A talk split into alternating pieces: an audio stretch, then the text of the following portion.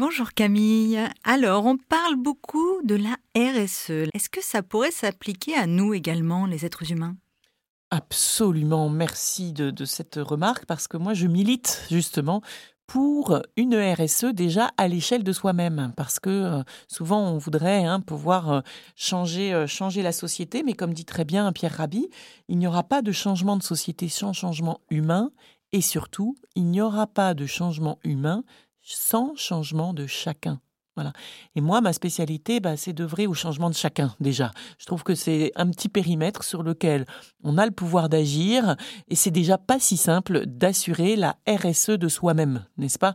Alors, qu'est-ce que c'est que la RSE de soi-même? Bah, Ça rejoint un peu l'homéostasie dont on a déjà parlé ensemble, c'est-à-dire cette boucle de satisfaction suffisante de nos besoins.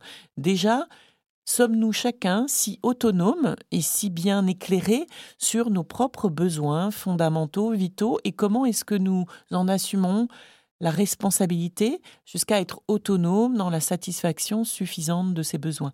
Eh bien déjà, si nous, si nous gagnions chacun en RSE appliqué à nous-mêmes, certainement ce serait évidemment au service de ceux qui nous entourent et des systèmes auxquels nous appartenons. Donc finalement, la RSE appliquée à soi-même, c'est cette gymnastique émotionnelle complexe mais euh, essentielle qui fait que quel que soit son terrain de jeu, chacun va pouvoir de mieux en mieux être à sa place, personnellement, professionnellement, et aussi pour que les collectifs auxquels nous participons, que nous dirigeons, auxquels nous appartenons, quels qu'ils soient, continuent de s'inventer en faisant de la place pour tous.